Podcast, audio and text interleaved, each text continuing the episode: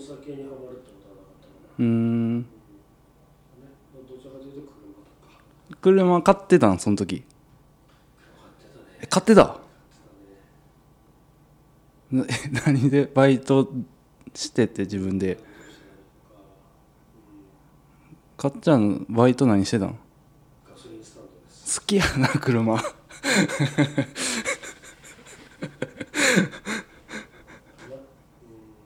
うってなって、うんまあ、でも結局そのなんだろううーんバスケット以外に目が向き始めたのも、うん。どちらかというとバスケットをする環境うん。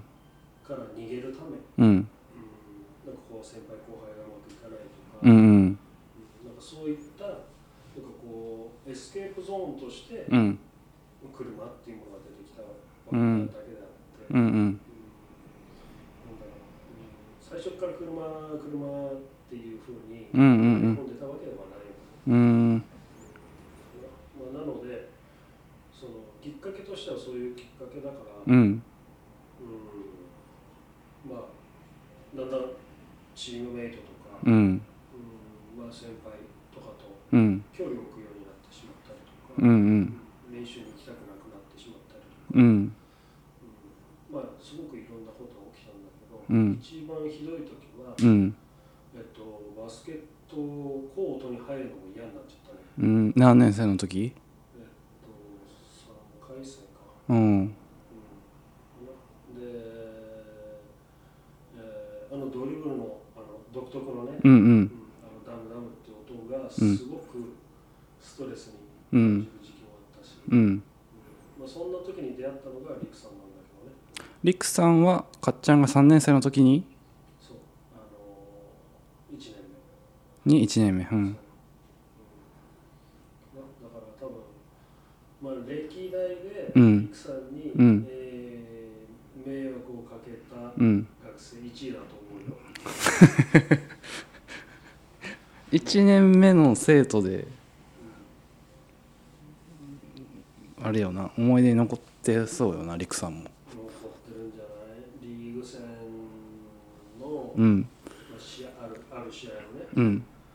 えっと、もう直前、うんうん、その前の試合が終わる10うん。分前ぐらいかな、うん。うん。あのリクさん。がミーティング開いて、うん。やる気ないやつ手あげろあの思いっきりねうん。手あげて、うん。やる気ないですうん。じゃあ帰れ帰りますってう言って、ねん。帰ってったはいそ それでどうなったの？うーん。まあまあまあやっぱりあの、ま、当時のマネージャーとかが止めに来るよね、うん。でまあそのなんでそんなことになったのかっていうのはまあいろいろあるんだけど、うんうん。まあ当時の僕としてはそのやっぱり気に入らないことがあったん。だようんでもやっぱりリクさんはバスケットはこういうもんだよチームだよ。うん。をすごく大切にしてた人だから、うんそこでこう摩擦が生じてね、うんそういうことになったんだけど、うんで結局帰った後は、うんまあまあまあリクさんからある一冊の本を渡されて、うんこれを読めとうん言って渡された本があってね、うんまあ、それは本の内容としてはその、まあ、自分自身をうん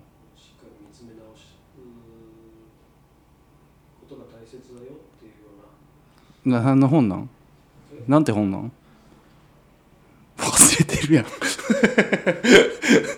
ああの覚えてるよ。内覧法っていう、うん。うんその自分自身、うん。内覧法？うん。うん。えっと、内覧法なんとかって書いてあったんだけど、うん。まあ、なんかその自分自身を見つめ直す、うんうん。自分を理解するっうん。ていう,、うんうん。うん。うん。うん。僕がね、うん、1年生2年生の時にいろいろあったのは分かるけど、うん、あのそれは過去のことであり、うん、今の自分自身はどうなん。かっていうのを見つめ直しなさいっていう目的で渡したん。だろうけど、うん。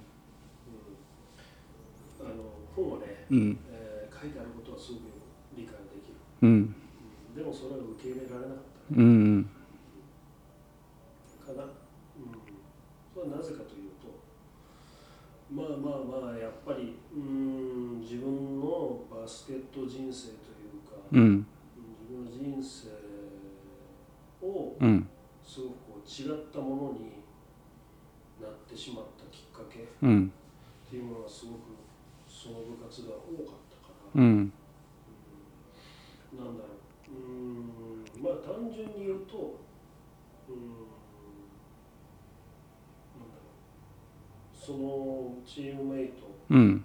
先輩たちを僕が受け入れられなかった、うんうん。うん。だからリクさんが必死にもうあのなんだろうバスケットに集中をする勝俣に戻そうとする気持ちもすごくよく理解をしてたんだけど、うん。うん。それになんかこう従いたくうん。うんなんかこうなんていうのかな受け入れたくないというか、うん。うんそういう気持ちの方がすごく強かったかな。がそのきっかけはざっくり何の？人間関係？うん。か雰囲気？チームの。いやもう人間関係だね、うん。先うん。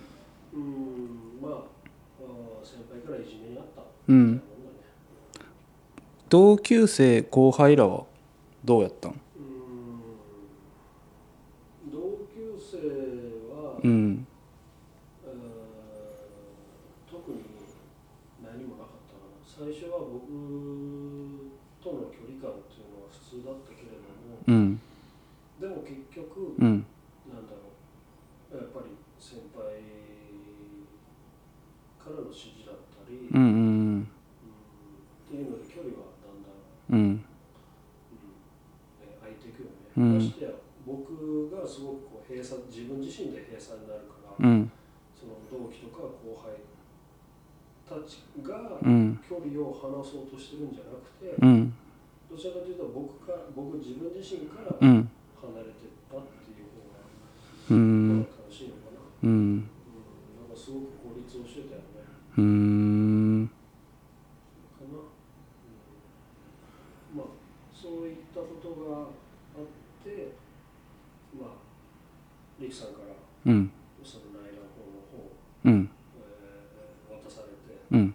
読むけど、そそそのやる気のないやつ手挙げろっつって手挙げて帰ってほんまにほんまに帰った帰ってでその本渡されるのは練習に行ってってこと？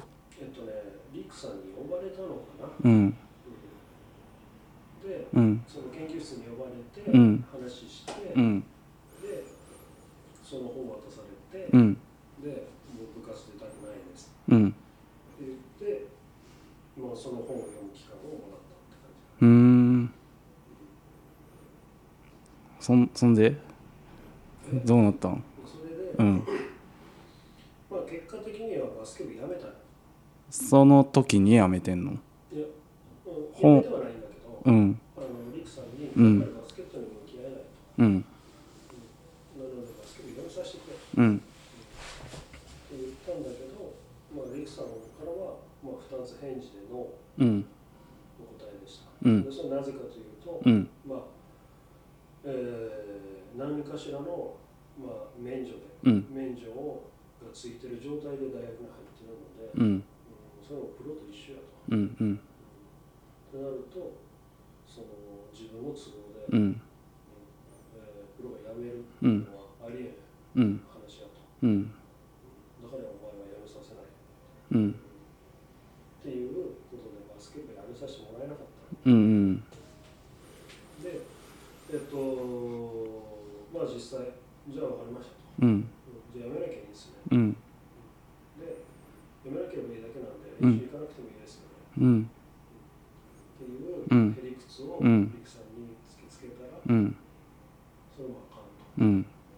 練習に来いと。うん。っていうことだったので、あじゃあ分かりました、練習には行きます。うん。でもプレーはしなくてもいいですよね。うんうんっていう話だったので、とんがってんなほんま。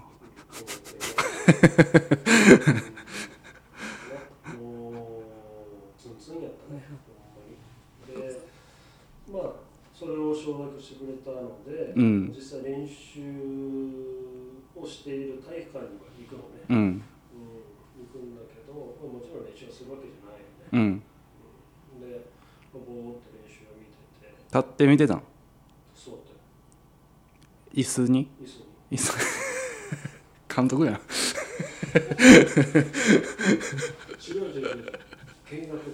うん。そうん。うん。でまあそれが、うん。えっとどんぐらい続いてたのかわかんないけど、うんうーんまあしばらくそのルーティンを過ごしてる間に、うん。まあ、ある練習を見ててうん。3年生の時？3年生、うんうん。そう。3年生多分リーグ戦終わった後だったかな、うん。うん。それは確か、うん、ね、だから、まあ、多分インカレ前だったと思うん。だけど、うん。でもそう考えると、3回生の時のインカレの記憶がないな。ああ上で見てる。いや、わかんない。行ってないかもしれへんってこと？いや、もう全然記憶ないわ。へえやっぱあれか。嫌な思い出やもんな。ね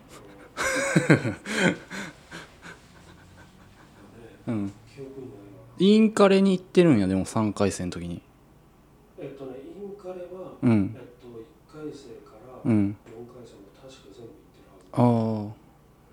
順々にじゃあ昇格していってるってこと？3部から入っ関東はね、まあ、当時ね、うん。当時3部の上位ぐらいまで確かインカレ出出れたはず。ああ。なるほど。3回生のインカレの記憶がなくて4回生は？4回生うん。いやそれで、うん。その、まあ、さっき言ったその練習を見学してる時にね、うんうん。その、まあ、ある後輩がうん。ミスをしたわけですよ。うん。そしたら、うん。まあ、明らか自分のミスなのに、うん。その他の人のせいにしてるわけですよ。うん。よあるあるのやつね。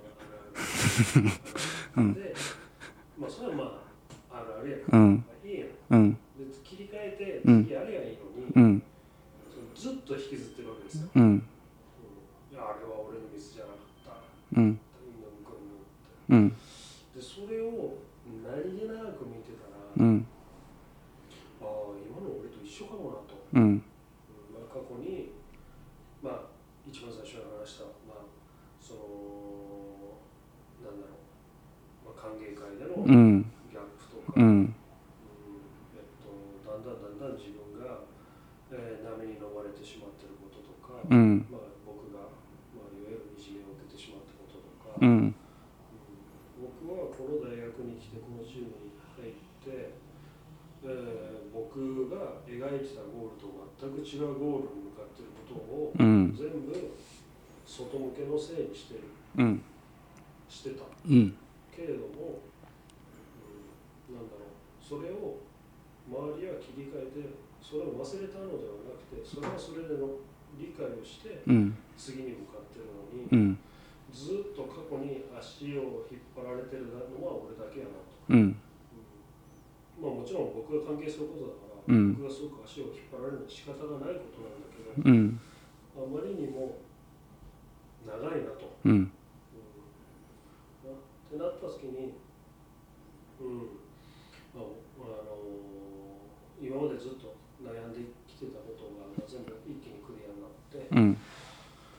まあもう一回、うん、バスケットやりたいなっていう気持ちがうん。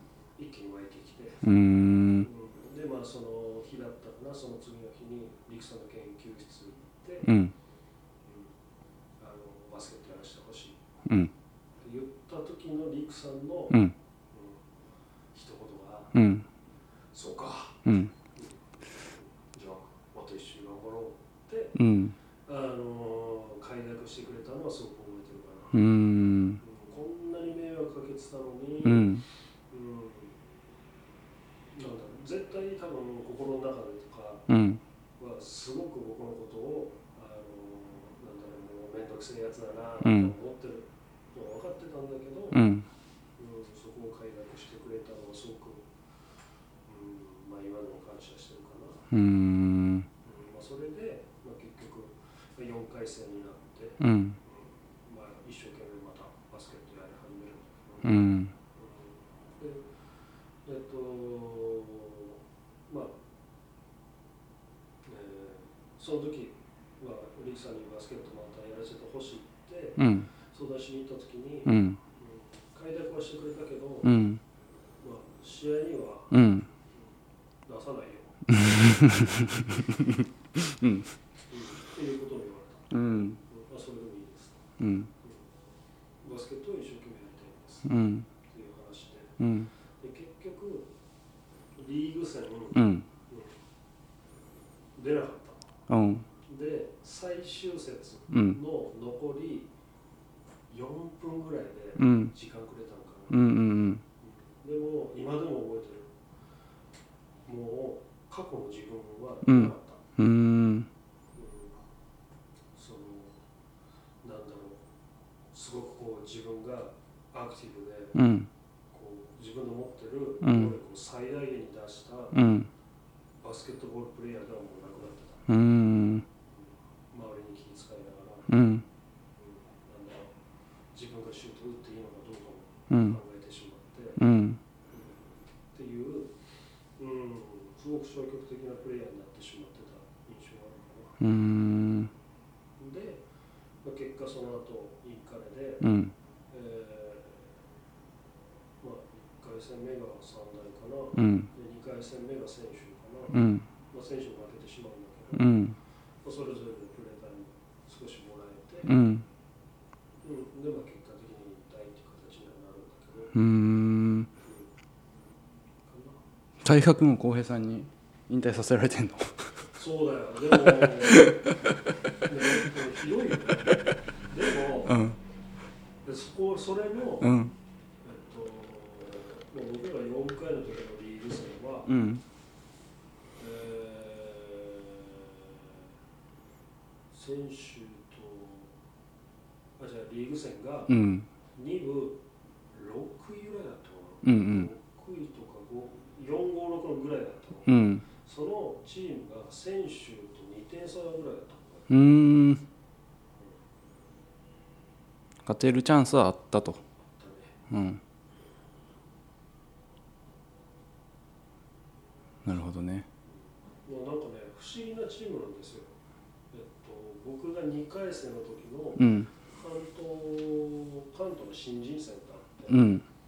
そのまあ1、2年生しか出れないうん。関東トーナメントがあるのね。うん。うん、それで確かベスト4入ったりもしてるし、うんまあたまたま組み合わせがラッキーなだけだったと思うんだけど、うんなんかねすごく不思議なチームなんです。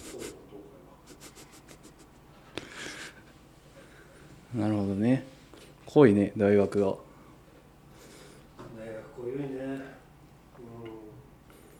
非常に。ね、まあ闇期が長かったな。まあなんかその歓迎会でなんかそういう強気な発言してるのも最終確認のために言ってそうやもんなかっちゃん初めからそういう雰囲気を築いてていきなり歓迎会から始まるわけじゃないやん。練習期間がさ一緒に練習する時間があってこれ言ってみてどういう反応があるか確かめてやろうっていう気持ちでも言ってそうやん。うん、うん、うんあるね。で、まあ今振り返ると、うん。まあさっきいじめにあったっていう話もあったけど、うん。やっぱり1、2年生の時は、うん。コーチ陣が僕をすごく特別扱いしすぎてた印象がすごくある。うん。うん先輩がやっぱやっぱり拗ねた。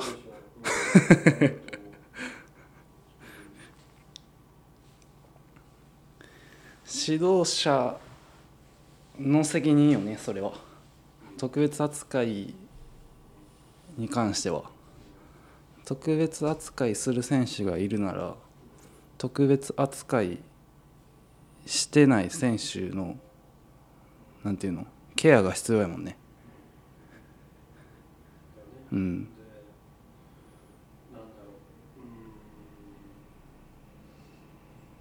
まあやっぱりその当時のコーチうん。はその難しい局面とうん。ぱりこうなんだろう。ある程度うん。僕に放り投げられた場面っていうのはすごく多いなって、うんこうやって話をしてうん。思い出してたかな、うん。まあ勝俣にボール渡しとけば点数取るや。ん、うんうん。うん。そうなると、うん、全然チームではないよね。うんチームでこういうシステムの上でフィニッシャーが誰々だよとか、うんそういうわけでもなくうんもうなんだろう他の選手コーチも全部勝俣に丸投げうんみたいな、うん、となるとまあそれはやっぱり先輩たちからしても面白くないだろうし、うんまあ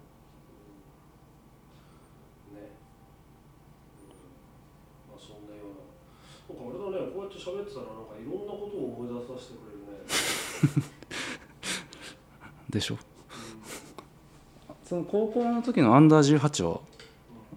何回か呼ばれてんのえっとねこの面白い話でさ、ね、うんさっき言ったように、うん、市内3位のね、うんえーやつがうんたまたま慶応高校に入って、うんで突然なんだろう、うん、あの1年生からうんスタメンで出させてもらって、うんで県で勝ったことないのに、うん突然高校の関東大会に出るようになったっていうか、うんってなって、まあ、やっぱり少なからず注目はしてもらえて、うんってなったらそしたらえっ、とそうだね1年の、うんえー時期はどこか忘れたけど、うんもう1年のお夏秋ぐらいからはもう、えっとアンダー18の合宿には参加してたかな合宿参加でアンダー18には入ったんかっちゃん。入ってないね合宿ずっと合宿は呼ばれ続けたってこと？最終選考止まりかな、うん。だ 誰とかぶってんの？だからポジションが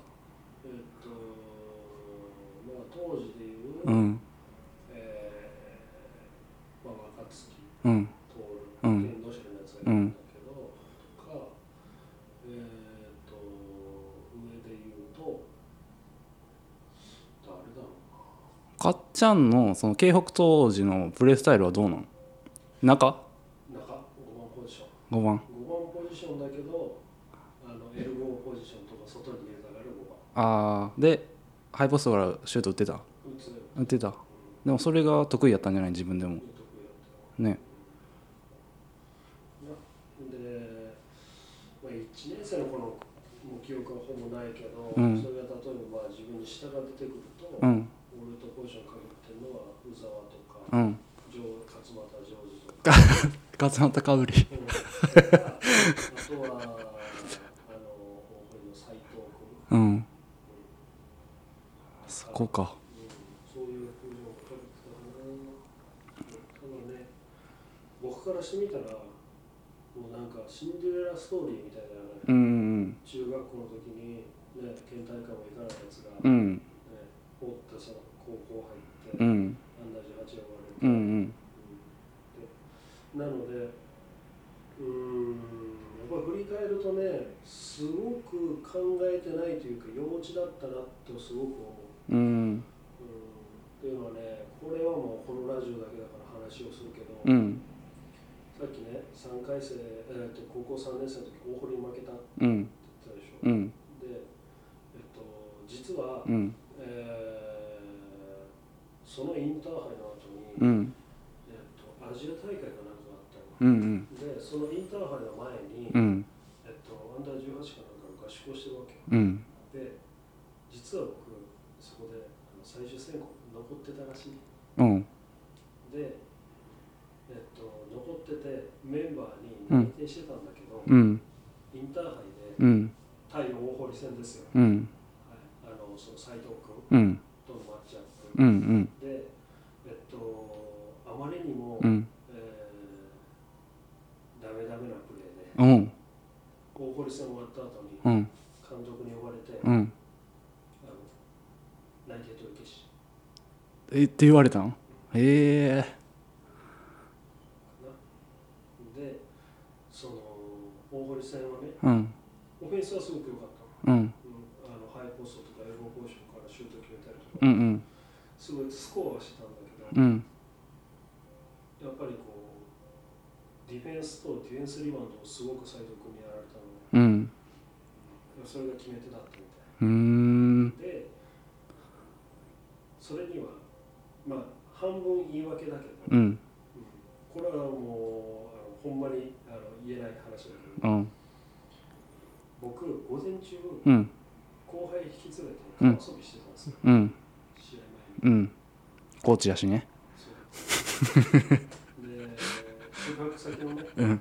前に広くて綺麗な川があったんですよ、うんでそこでねうん。関東では見たことのない、うん。手が長いエビがいたんですよ。うん。それを見つけてしまってうん「やばいやん」ってなって、うん。後輩23名とうん。午前中うん。ずっと日が照ってる中、うん。その手長エビ探し。うん。で疲れたっていう話 で有名な話で動けるわけがないよね、うんなのでその、まあ、さっきシンデレラストーリーと言ったけど、うん。マインドとメンタリティがちゃんと備わってなかったまあその話聞いたらね。な、そそれをなんていうの？怒ってくれる人がおらんかったっていうことだもんね。当時でも言っても聞聞いてないんじゃんう？ん、だからどうなんだろうね。そのうちのキャプテンが、うん。もう本当にクレバーなやつで、うんあのなんだろうそいつはもう分かってたんよ、うん分かってたけど。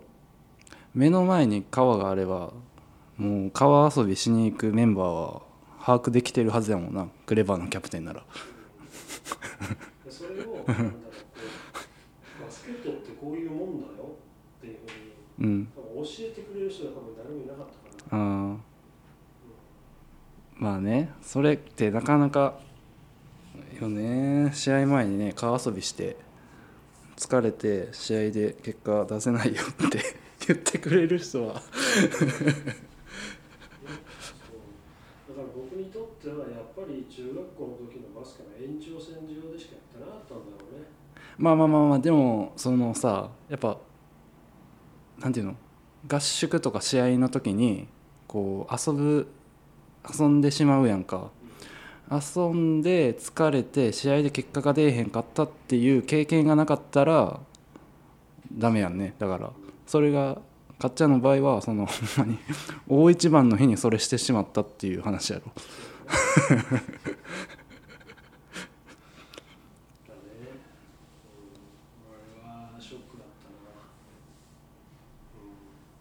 ダブルでショックよな。自分が悪いっていうのも気づいてるし。内定取り消しっていうのも。でね、まあ余談だけど、うん。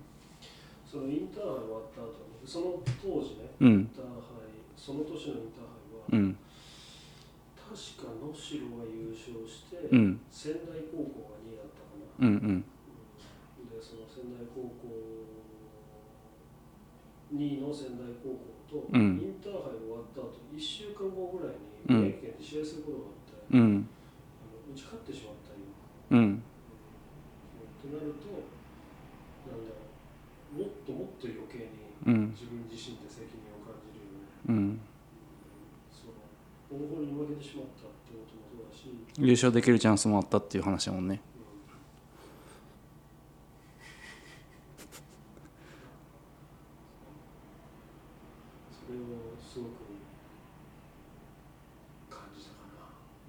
それをすごく感じたかな。そうやね。ね試合終わってから川遊びしできるもんね。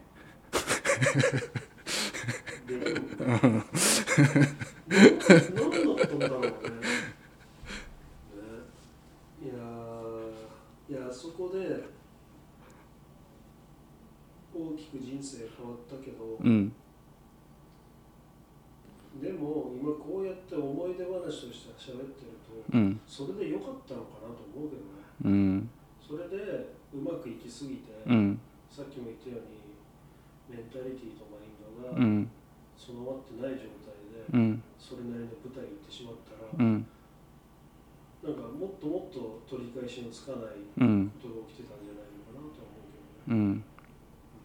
だってねかっちゃんの場合はその期待されてその当時3部の東海に入って特別扱いされて周りからのその嫉妬でやられてるけどもし超上位まで行ってそれこそねもっとアンダー18メンバーのいる大学に行った場合期待されるレベルが高すぎて言われて切れてやめてそうやもんな、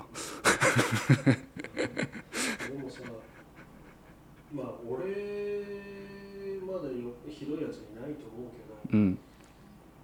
なんとなくやっぱ俺に近いようなプレイヤーって多いと思うのね。うん。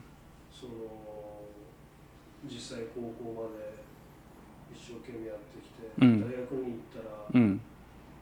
突然自主性のバスケットうんにうん変わって、うん。それがプロに行ったらもっと自主性になって、っうんてなった場合に。うん。これって誰かがこの負の連鎖を止めなきゃダメだ。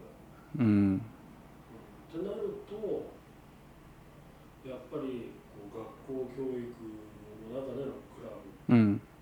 で歯止めをかけないと、うん。なんかもう同じことの繰り返しだよね。うん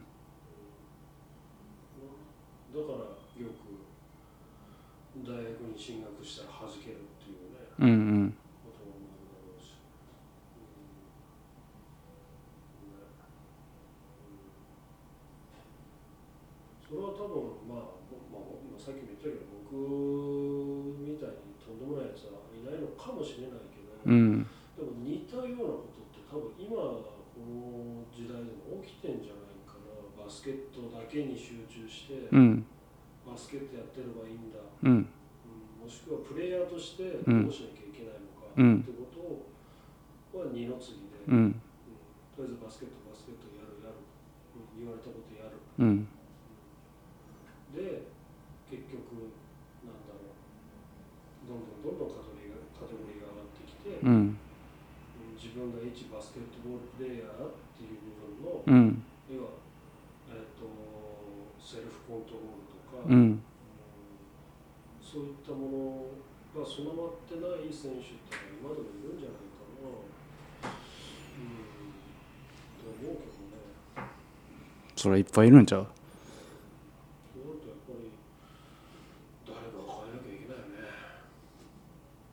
難しい話よなこれはなんか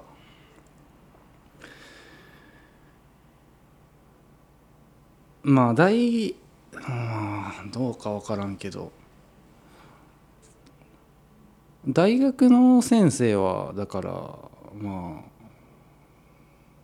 超有名で超強豪のとこ以外の先生っていうのはだって就職その子のなんていうの進路はそこまで関係ないもんな。うん中高の先生はやっぱなんていうの推薦で生かすっていう流れがあるかもやけどまあでもあれなのかなやっぱり風潮なのかな。そのそのコーチがその選手がっうん。ていうのももちろん必要だけど、うん。でも風潮としてうんなんだろうバスケットボールってこういうもんだよね。バスケットボールをコーチングするってこういうことだよね。っていう、うん。その世間的な風潮も多少必要なのかなと思う。うん。なんだろう。うんまあ今はさそのバスケットボールの数値化うん。っていうものすごく今当たり前でしょ、うん。ってなった時にそれってさなんだろう。一昔前であれば、うん。うん。やっぱり限られた範囲でしか行われてなかったことだし、うん。だけどまあたったね10年15年でうん。数値化が当たり前のうん。ってなった時に、まあ、それと同じようにバスケットボールやるってうん。ただにやればいいだけじゃないんだよ、うん。うんそれがマインドとかメンタリティとか、うん。うんそういったものもしっかり自分の中でセルフコントロールしてプロモーションしていかないとっうん。ていうのがうん。当たり前化になっていくのかなってねだそれはあれやろ？セカンドキャリアというかにもつながってくる話やもんね。そうん。そういうのを伝える人たちの愛がもともと必要だね。だからほんまに変えなあかんかもしれへんけどこうすぐ変わることじゃないからな絶対。なんかその JBL 時代の人はさ食うに困らへん状態でなんていうの？その引退後も約束されてるわけやん。で契約金もあったり退職金があったりと。で企業に就職できたりと。で BJ が始まってそんなわけじゃなくなった期間が BJ 期間なわけやん。BJ してた人が一番結構引退後苦労しやすいパターンやん。給料もそこまで、まあ、高い人は高かったけど。で今 B リーグになって一気に年俸が上がってバブっててそろそろまた落ち着き出しそうな流れではあるやん。だこっからなんじゃない？やっぱ BJ で引退したりそのなんていうの？普通の社会経験を経験できたりしてる人がバスケを教えるのっていうなんていうの？バスケを教える人が増えれば変わっていくかなとも思うけどだよね、今あったけど、あのまあ確かに BJ リーグはその今の B リーグとか、まあ、当時の他のスポーツに比べてね、選手のサラリーっていうのはうん。低かったけれども、うん。うん。まあどちらかというと自分が社会で生きていく中では、うんそんなにかけ離れた数字をもらってるわけじゃなかったから、うんその引退した選手っていうのは、うんすんなりセカンドキャリアに、うん。あのアジャストできる人はできてるけど、うん。あの僕が今すごく心配をしてるのは、うんこれから B リーグを引退する選手って、まあギャップがひどくなりそうやもんね。金額のね。うんでなんだろう、うん。金額はすごく上がってるけど、うんじゃあ選手のその教育うんってどうなってるのってなると、うんまあ、多分年1回の、うんえー研修うんうん新人研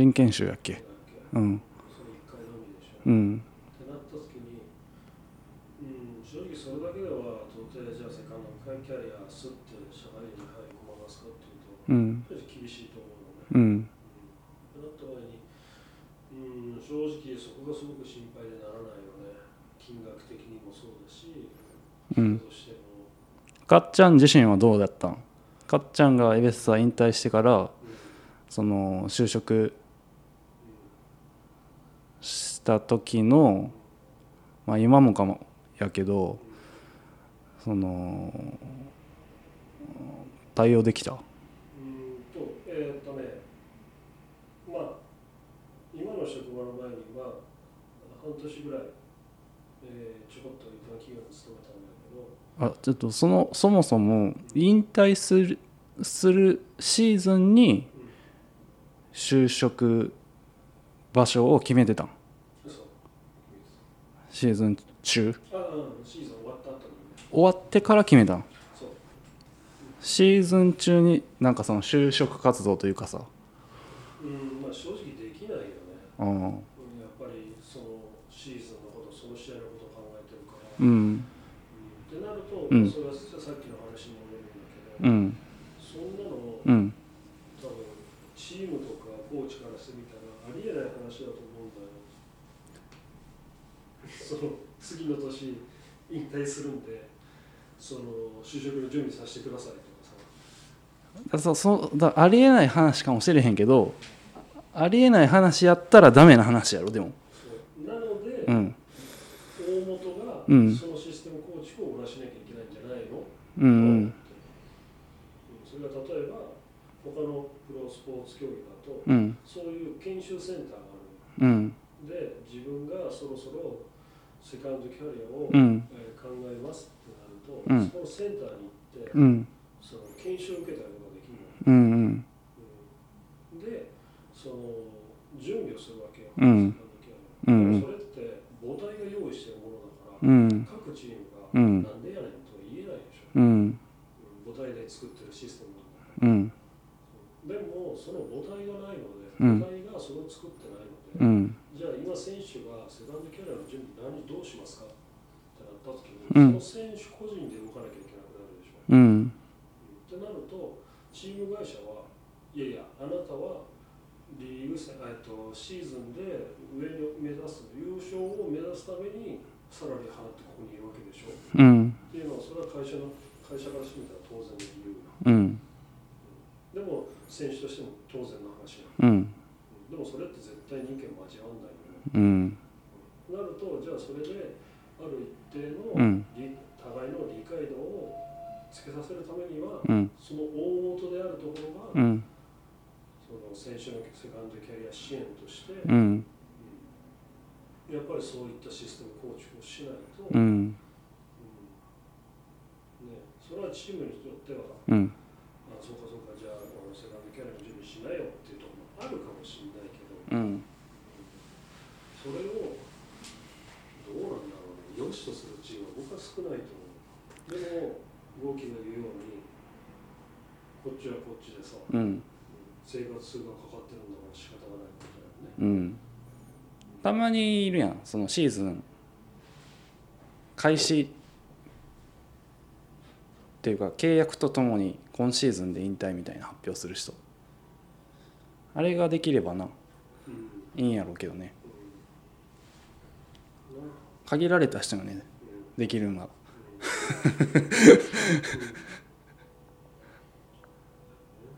チーム側もねチームに残るパターンの人もねそれ。そのスタッフで残るんかアシスタントコーチとかスクールコーチとかフロントで残るパターンやもんね。うんけどうんまあなのでまあ僕が引退をしてえっと5月？やんね。いや違う違う6月かなあ6月までか契約。うん6月。30うん。で引退して一般企業に勤めて、うん。まあ、今僕が一般人なんで、うん。えー相手がしてもらうとこんなえー一般社会というのはこんなクソみたいな社会だったのかな一日のかな、うん。うん。人のせいにして、うん分で責任持たないで、うん。難癖つけて、うん。うんなんとか自分が楽をしようとして、うん。なんかこう保身でしかない、うん。一般社会っていうのは保身のことを言うんだって、うん、っていうふうに思ってたけれども、うん。うん。今こうやって引退して8年が過ぎたのか、うん。うん。まあ、なのでまあ社一般社会人8年やってうん。思うことはどちらかというと、うん。まあ、あのプロ選手にがいる世界、うん。プロの世界が、うん。まあ、特殊なんだなと。うん。うん、ですごくなんだろういいものもあると思うのね、うんうん、だけれどもなんだろう、どっちのいいもの？どっちの話？あプロの世界。うん。そのなんだろう、まあ、僕らがやってるのはバスケットボールなので、うん。プロが自己責任でとか、うん。軍のプロ意識とか、うん。そういうのはあのさておき、うん。そのチームワークとか、うんうん。協調性とか、うん。なんかそういうコミュニケーション能力うん。それってすごく、えーいいものだし、うんそれって社会でも一般社会でもすごく役に立つし必要とされてるものだと思ううん。ただあまりにもギャップがありすぎて、うん。そのプロバスケットボールの世界のいいものをどうやって一般社会にアジャストさせていくのかっていうのがすごく難しいし僕はすごく苦労した、うんまあ、僕は今は自分で言うのもなんだけど、うん。そのスポーツマインドと、うん。まあ、僕はあの今大学の職員なので、うん。一般社会人のマインドを、うん。あの2つを組み合わせて、うん。うん自分の中でいいものを作り上げてうん。仕事は今してるけど、かっちゃんの業務はその事務職？そうです 事務職兼女子ヘッドコーチ。兼前まではインパルスヘッドコーチ。うん。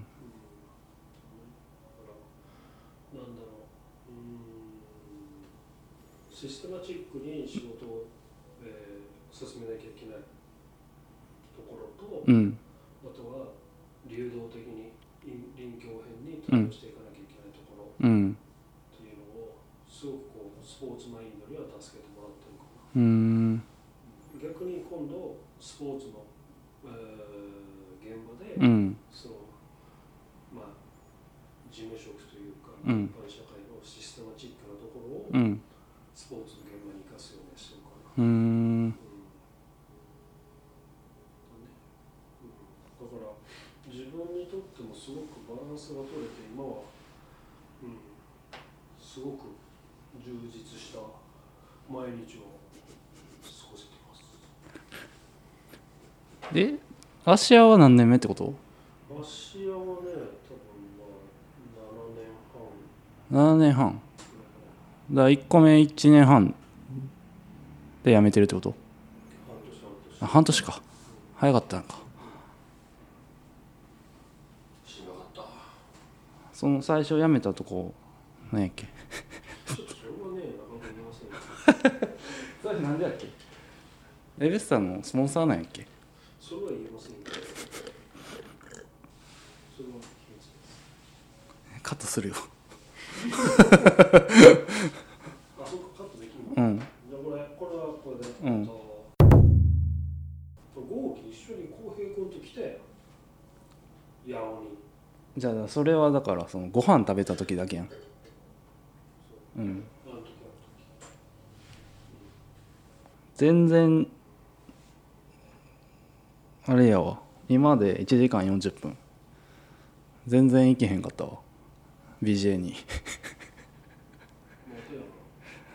次回やね。セカンドキャリアの話が長くなるよなやっぱ。ね。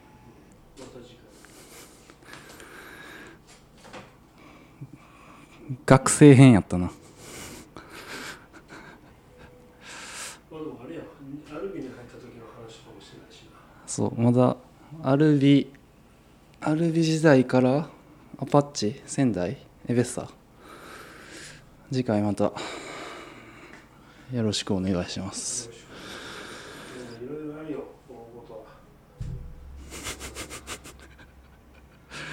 か運よく、炎3.23だからさ。でライアンか日本人外人日本人外人最後友達みたいな。うん。えーチームの大切さを教えてくれたリクさん、うん。個人の大切さを教えてくれたジョー、うん。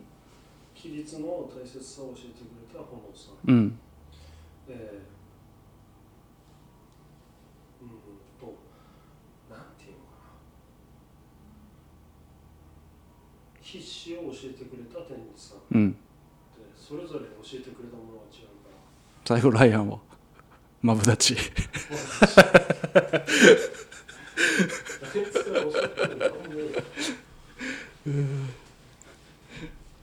ですね。とりあえず今回は学生編ということでかっちゃんの歴史を振り返りましたなかなか言ってへんのじゃん。この大学の話とか。うん、そうだね。結構はしょってるね。ああ。うん、やっぱりね、えっと、単純にあんまり思い出したくない。ああ。暗い過去やから。でもそれがあったからの今じゃない。まあ結構。せやね。でもどうなんだろう。うん、かもしれないし、うんうん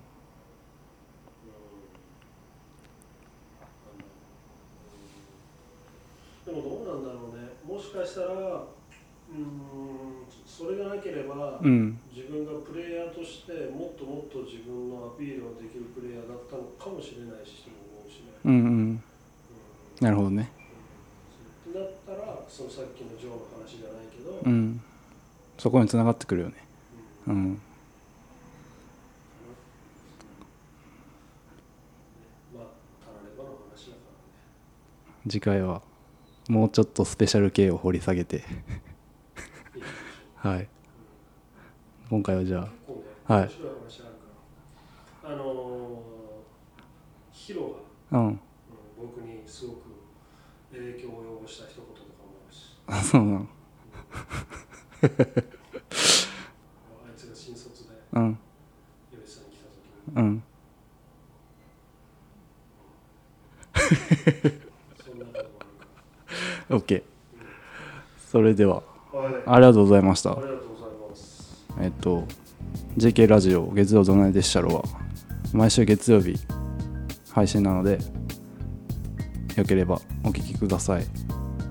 SNS のハッシュタグは月ドナで上げてもらえればありがたいのでよろしくお願いします。それではまた来週じゃあねはい。はい Thank you for listening to my podcast.